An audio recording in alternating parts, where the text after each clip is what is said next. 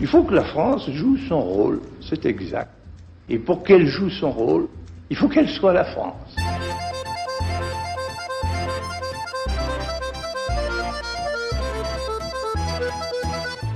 Richard Verly, bonjour. Bienvenue dans cette nouvelle série de podcasts du temps, Comment va la France, consacrée cette fois à l'entreprise et aux entrepreneurs en France nous avons le plaisir d'accueillir Pascal Demurger, qui est le directeur général de la MAIF, l'une des plus importantes mutuelles françaises, forte de 10 000 salariés et surtout de 3,5 millions d'assurés, autant dire une entreprise qui compte dans le paysage français. C'est un choix que nous avons fait, avoir à nos côtés un patron en exercice, et Pascal Demurger néanmoins, vous pensez également l'économie et l'entreprise, puisque vous êtes l'auteur d'un livre, L'entreprise du 21e siècle sera politique ou ne sera plus, publié aux éditions de l'Aube. Alors ma première question, vous êtes en permanence au contact à la fois de vos assurés, de vos salariés, mais j'imagine de bien d'autres chefs d'entreprise.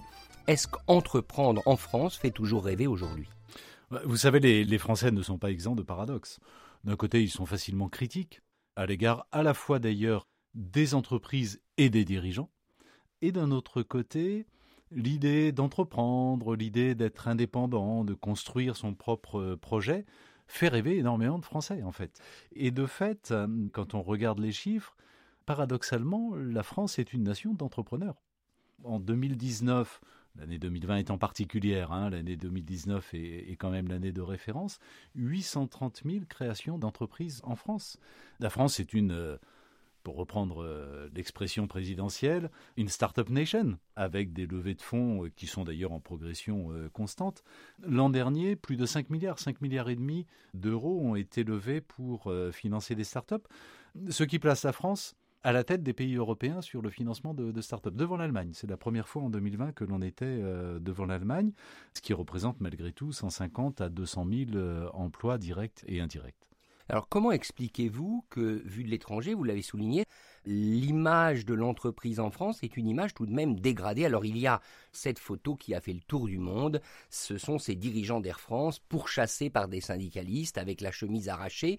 Est-ce que vous avez le sentiment aujourd'hui que l'image à la fois de l'entreprise, du patron, elle est toujours extrêmement, disons, problématique, ou en tout cas qu'elle peut, dans une partie de la population, susciter pas mal de mécontentement et de colère. C'est vrai que les Français ont la réputation de ne pas aimer leurs entreprises. Quand il était ministre de l'économie, euh, Emmanuel Macron l'avait dit d'ailleurs, les Français n'aiment pas les grandes entreprises en particulier, les entreprises du CAC 40. Et les Français, surtout, ont une certaine euh, défiance peut-être à l'égard des grands patrons qu'ils considèrent souvent comme étant euh, trop payés, comme euh, étant déconnectés en réalité du corps social, déconnectés de la vraie vie au fond, et puis peut-être parfois aussi de manquer un petit peu de sincérité. Ça, c'est la représentation que l'on s'en fait. Là aussi, la réalité des chiffres et en particulier des enquêtes qui sont euh, réalisées est un petit peu différente malgré tout. Quand on regarde les enquêtes, 8 Français sur 10 ont plutôt une bonne image des entreprises. Alors, c'est vrai, en distinguant grandes entreprises et euh, PME. 45% seulement ont une bonne image des grandes entreprises, plus de 82% ont une bonne image des PME.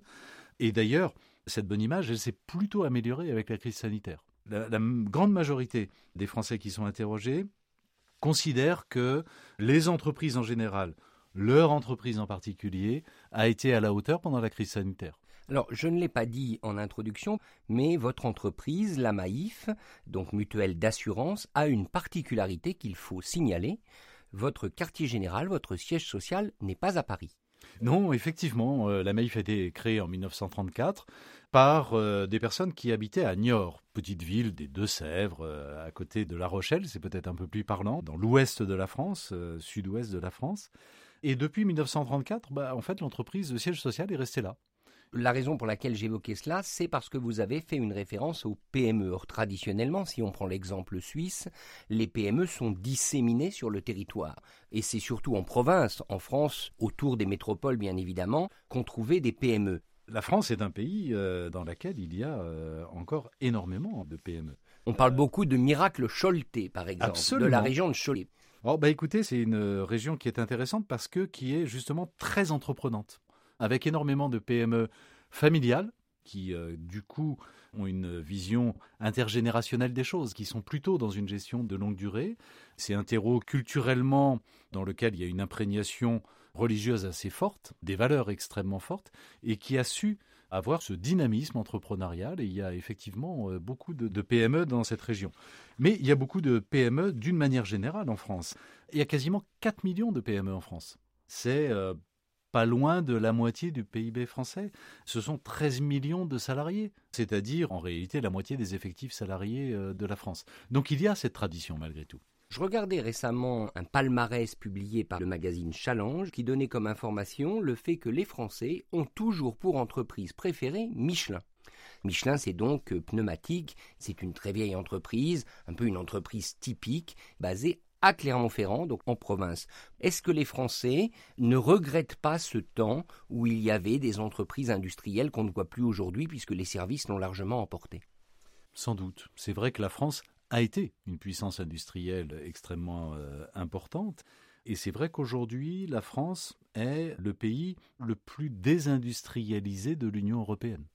On a, c'est assez considérable, 2,5 millions et demi d'emplois industriels de moins qu'en 1974, hein, au début de la crise et donc de ce mouvement de désindustrialisation. Ça représente aujourd'hui moins de 15% du PIB, là où ça représente plus de 20%, 22% en, en Allemagne. Donc il y a effectivement ce phénomène, alors qui en réalité est mondial, mais qui est particulièrement marqué chez nous, avec euh, plein de raisons. À la fois, bien sûr, des gains de productivité, évidemment le phénomène de la mondialisation qui a beaucoup contribué à cette désindustrialisation, et puis la montée progressive des services du secteur tertiaire qui est devenu majoritaire. Et en même temps, il y a un effet de la crise sanitaire. En même temps, il y a un électrochoc y compris dans la représentation et le regard que l'on porte sur le sujet, avec euh, cette question de la souveraineté économique qui est revenue euh, au devant de la scène, cette volonté de produire sur son territoire.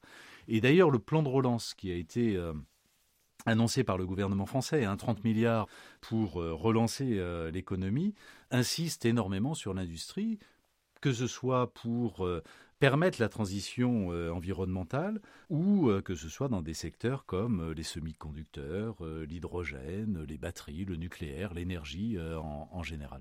Il y a un élément qui fait quand même l'attachement d'une population à ces entreprises, c'est la marque.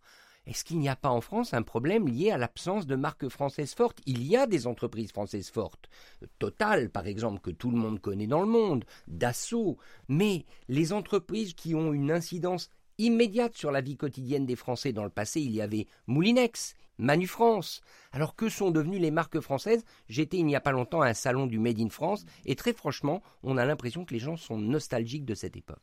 Je trouve que c'est une très belle question parce que effectivement, tout ça se joue aussi au plan psychologique, dans la représentation, euh, dans l'imaginaire au fond. Et c'est vrai qu'on a ce sentiment de ne plus avoir euh, de marque tricolore qui soit un peu dominante. Même si la réalité n'est pas tout à fait celle-là. Prenez des constructeurs automobiles, on parlait euh, de Michelin, c'est une très belle marque enracinée au cœur de la France.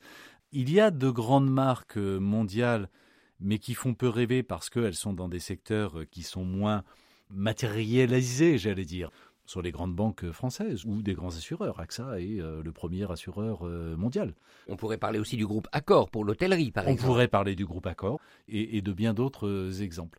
Mais je vous rejoins, il y a sans doute moins cette identification, cette fierté, y compris d'ailleurs parce que des grandes marques françaises continuent d'avoir leur siège social en France, continuent d'avoir euh, quelques usines en France, mais bien souvent produisent partout dans le monde. Donc il y a une forme de dilution également hein, de ce sentiment d'appartenance à, la France, parce que bah, l'économie est mondialisée, pas seulement dans les échanges, mais aussi dans la production, et je pense que ça contribue également. Comme entrepreneur, certes assureur, le Made in France, ça vous parle? Ah, mais le Made in France, moi, me parle énormément. La Maïf vient de gagner un prix qui est euh, nouveau, qui est le prix de la relation client 100% française. Ça veut dire euh, bah, tout simplement hein, euh, que sont mises en concurrence des entreprises dont les plateaux téléphoniques sont exclusivement en France, ce qui devient assez rare. Et moi, ça me parle énormément parce que évidemment que on génère avec des plateaux téléphoniques en France une qualité de compréhension, d'empathie Et donc un niveau de satisfaction chez nos assurés qui est incomparable avec euh, les entreprises qui euh, délocalisent leurs plateaux dans des pays à bas coût. Je voudrais, pour terminer ce premier épisode, vous poser une question tout à fait personnelle. Lorsque vous avez choisi de prendre la direction d'une entreprise, est-ce qu'à un moment donné, vous vous êtes dit, ça va être compliqué, non pas en raison des défis qu'affronte euh, la Maïf, mais parce que vous aviez peut-être le sentiment que vous risquiez de vous retrouver devant soit des mouvements sociaux, on reparlera dans le deuxième épisode de toute cette question. Bref, est-ce qu'aujourd'hui, un patron, il est en France soumis à une pression différente que dans d'autres pays, notamment européens, de tradition plus libérale? Non seulement je me le suis dit, mais je l'ai vécu mes premières années en tant que patron de la Maïf ont été euh, tendues au plan social, et y compris de mon fait. Parce que je suis arrivé dans, cette entreprise avec euh, une conception finalement très classique euh, du management, de la manière de, diriger une entreprise, étant très guidée par des indicateurs purement quantitatifs, purement économiques, et pas assez soucieux à la fois des réalités sociales, de euh, la réalité des conditions de travail, et pas assez à l'écoute de la culture de l'entreprise et de la recherche de sens aussi, hein, dont ont besoin les salariés. Je peux vous raconter une anecdote. Très peu de temps après mon arrivée, j'avais engagé un certain nombre de réformes assez lourdes, de réorganisation assez complète de l'entreprise. J'avais dénoncé les accords sociaux existants, toute chose évidemment assez peu appréciée par les organisations syndicales, à tel point que le secrétaire du comité d'entreprise avait euh, engagé contre moi, de fait, une procédure d'alerte, qui est une procédure dans le droit du travail français, qui marque la défiance des partenaires sociaux à l'égard des dirigeants.